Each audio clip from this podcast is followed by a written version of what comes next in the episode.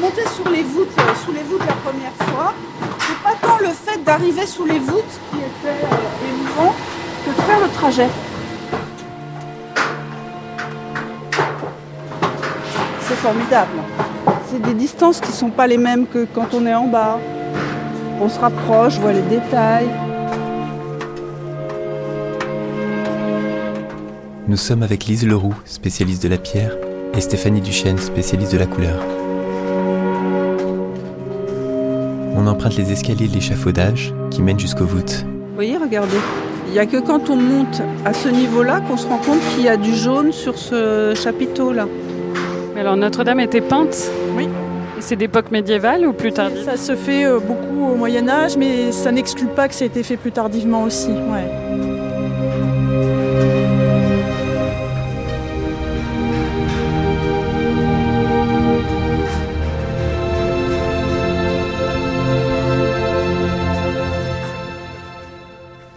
Là, on est au début de la voûte, alors il faut qu'on monte encore. Oui, il y a encore un étage. Marie Thierry, Théo Boulanger. Après le feu. Épisode 3.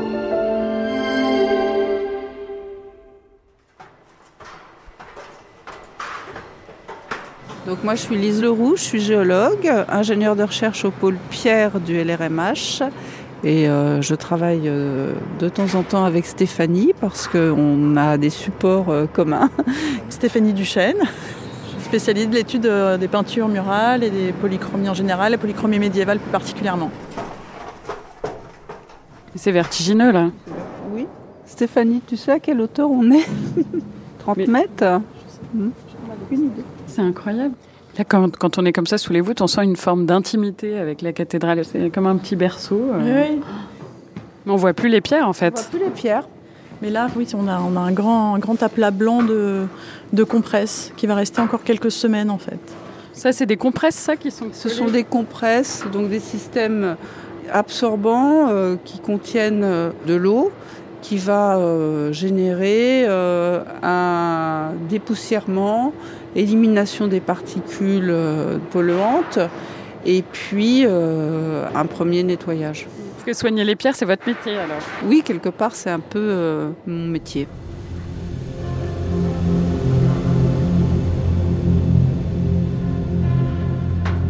C'est très très surprenant euh, quand on, arrive. C'est vrai que c'est très blanc et c'est très euh, surprenant en fait cet aspect-là. On n'a pas Hein l'habitude On n'a d'avoir pas l'habitude de ça. clarté, de voir si bien dessiné, le- juste le, le volume en fait.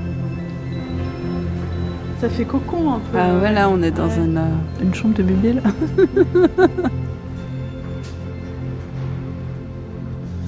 Notre-Dame va retrouver sa, sa vie, sa fonction, euh, avec des peintures notamment qui vont apparaître, parce qu'on ne les voyait pas, parce que cette cathédrale était très sombre, très encrassée. On a encore plein de chapelles qui sont Mm. très très peintes. Rien que le nettoyage euh, des peintures, le nettoyage des vitraux, le nettoyage des murs, euh, ça va reprendre euh, son éclat. Ça sera une autre cathédrale, ça Ouais. sera la même cathédrale, mais autrement. Et vous aimez venir sur le chantier? J'adore venir sur le chantier, oui. J'en profite. C'est pas forcément un édifice sur lequel j'ai travaillé beaucoup avant. Et je l'ai redécouvert en fait. Oui. C'est une découverte en fait.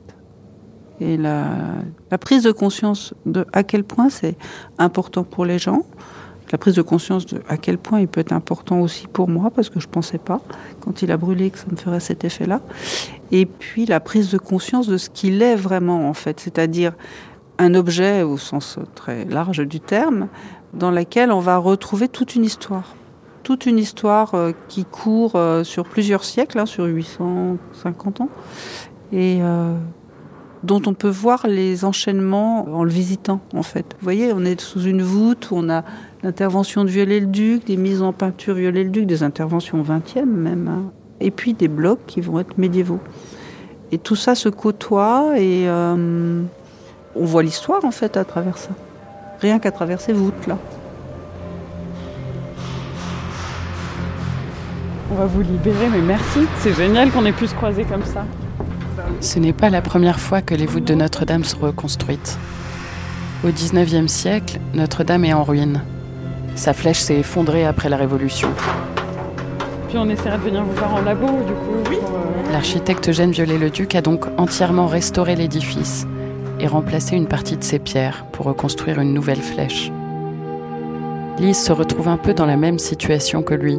Sa mission est de soigner les voûtes qui ont subi à la fois le feu, l'eau, mais aussi de conseiller les architectes sur le choix des pierres qui vont permettre de les reconstruire. Ça va bien. Bonjour, Merci de nous accueillir. Rien. On la retrouve au laboratoire de recherche des monuments historiques sur son lieu de travail.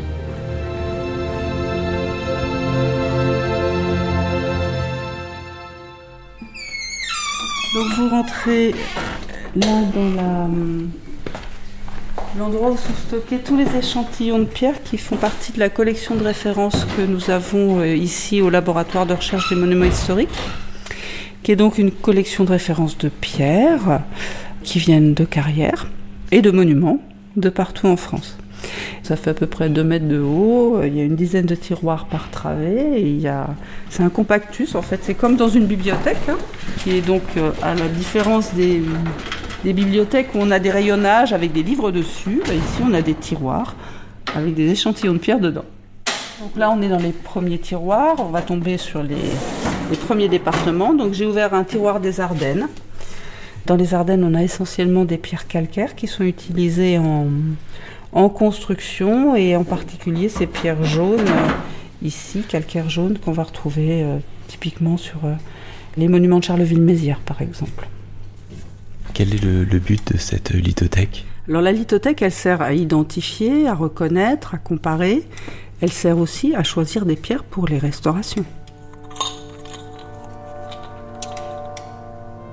Alors les tiroirs de Notre-Dame.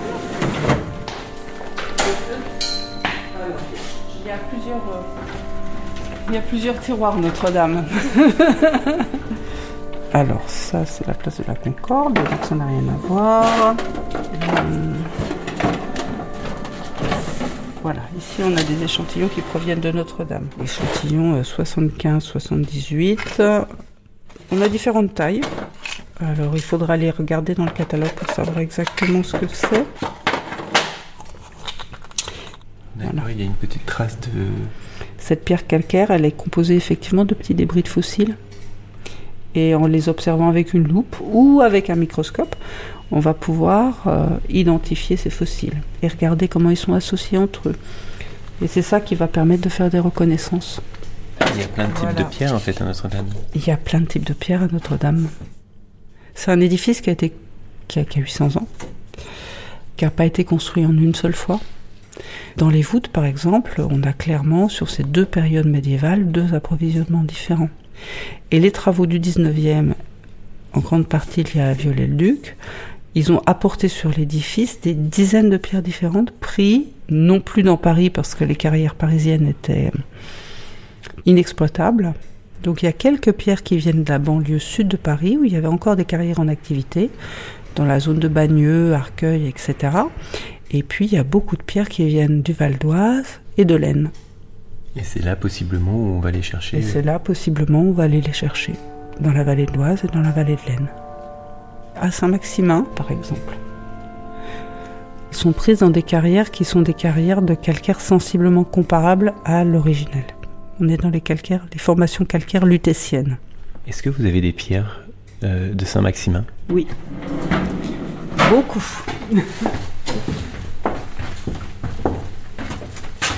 Alors, tous les tiroirs de l'Oise sont ici et je crois qu'il y a une dizaine de tiroirs rien que pour l'Oise, en pierre de carrière. Donc ici, vous avez des échantillons qui ont été pris euh, dans ces carrières. Et typiquement, une roche de Saint-Maximin, c'est une roche qui va ressembler à ça, qui est euh, fine, peu coquillère. Il en existe des plus coquillères. Vous l'avez reconnu à l'œil? Oui. Mais ça, c'est, un tailleur de pierre aurait fait sans doute pareil. C'est-à-dire que ça, ça s'appelle euh, expérience.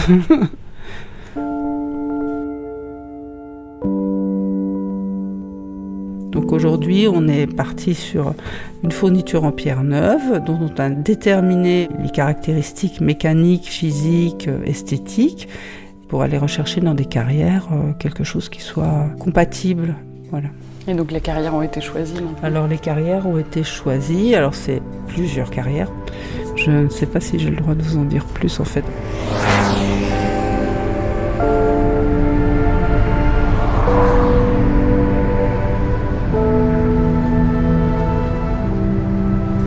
Nous, demain, on peut le dire, on va aller euh, à la carrière de Saint-Maximin, rencontrer le carrier de Rocamat.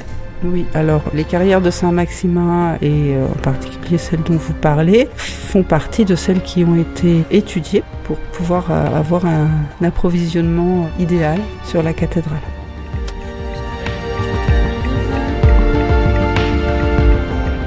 On a pris la voiture en direction de l'Oise, à une heure de Paris. On est arrivé dans une zone périurbaine et au bout d'une petite route, on s'est retrouvé face à un paysage découpé, tranché, dont on voyait toutes les strates. Du calcaire, d'un blanc éclatant qui faisait mal aux yeux. Bonjour. Enchanté, bonjour, donc moi je suis Jean-Louis Marpillard. Ben rentrez, rentrez. Oui, on va peut-être pas vous faire euh, crapahuter. Non, non, j'ai aucun problème. Quand j'ai mes béquilles, je peux faire euh, tout ce qu'on veut. Euh, ouais, je me suis fracturé un métatarse, euh, c'est, c'est chiant, quoi. Il faudrait que vous preniez euh, un casque et une chasuble. Oui. Euh, Rachida avoir deux casques et deux chaises. Donc je m'appelle Jean-Louis Marpillat, je suis le président de Rocamat, euh, qui est une entreprise de pierre de taille, qui est une des principales entreprises de pierre de taille en France, qui existe depuis 1853. Elle a employé jusqu'à euh, peut-être 5000 employés euh, au, au début du XXe siècle. Et euh, aujourd'hui, on a une taille beaucoup plus modeste puisque nous sommes 160. Merci. Bonjour. euh, Marie-Claude Genovès, qui est la directrice du site. Enchantée. Moi aussi. Donc elle mène euh, l'usine de Saint-Maximin à la, à la baguette. Hop. Merci, bonne visite. Merci.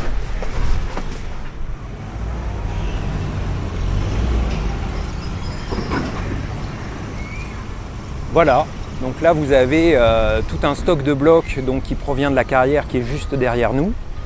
Et puis on voit ce que ça donne le calcaire. Quand il vient d'être taillé, c'est vraiment éclatant. Ben, la pierre est blanche et aujourd'hui euh, il fait euh, très beau, ça réverbère. On, on va commencer par le bout. Attendez, je vais dire bonjour au gars simplement. Bonjour. Ouais, oh, rien de grave. La France, c'est le pays de la pierre de taille. Quand on lève les yeux à Paris, tout est en pierre calcaire en fait. Les immeubles haussmanniens, mais aussi euh, les églises, euh, la cathédrale de Notre-Dame, euh, le palais du Louvre, etc. Ça reflète en fait ces terroirs, puisque si vous allez à Bordeaux, c'est le même cas avec les pierres de Charente. Si vous allez à Dijon, ça va être la même chose avec les pierres de Bourgogne, etc., etc. Le granit en Bretagne, tout ça, c'est très très lié au territoire.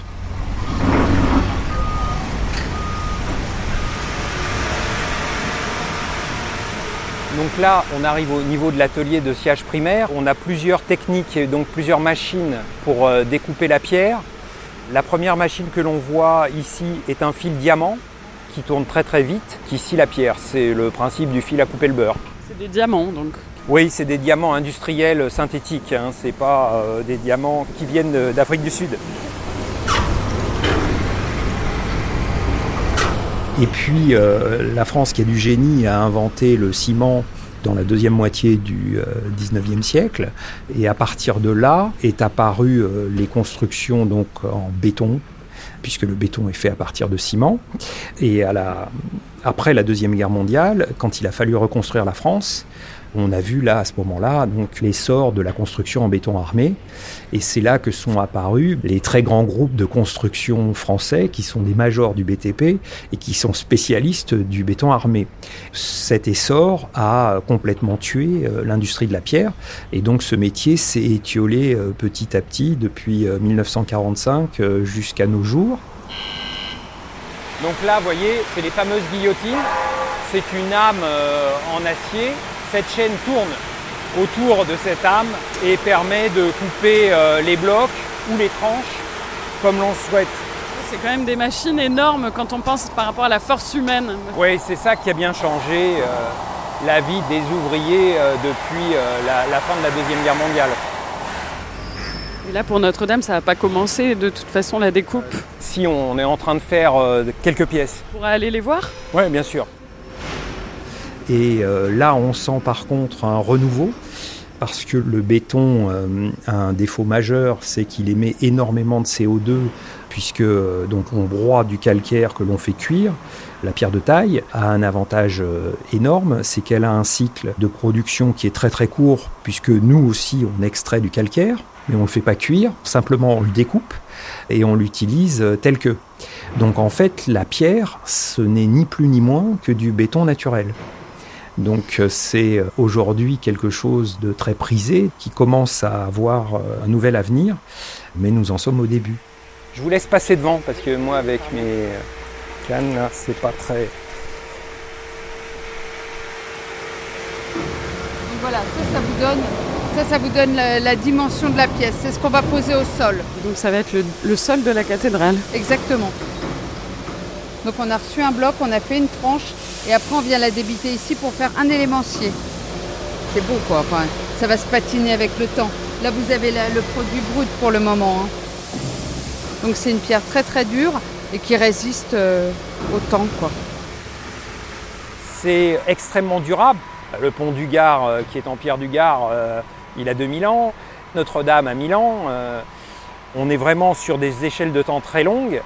C'est un, un matériau euh, qui a toute sa place dans la construction durable d'aujourd'hui et dans la restauration des monuments historiques comme Notre-Dame. Donc c'est un grand pont dans le temps.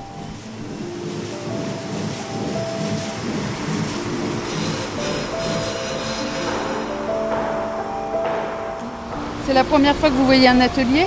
Oui. Ouais? Ah ouais, moi, euh, c'est vrai que quand on tombe dedans et quand on aime, euh, c'est bien.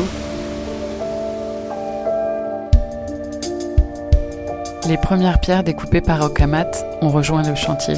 Elles viendront remplacer certaines dalles du sol de la cathédrale qui se sont brisées quand les voûtes se sont effondrées.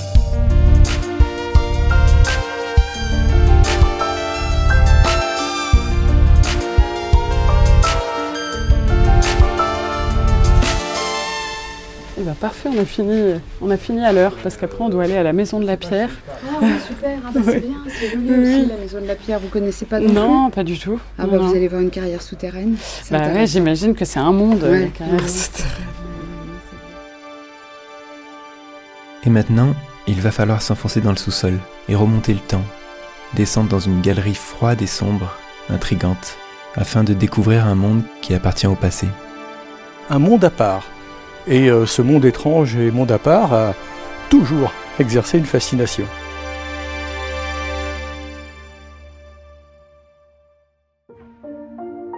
Après le feu, une série audio de Marie Thierry et Théo Boulanger, avec une musique originale de Théo Boulanger.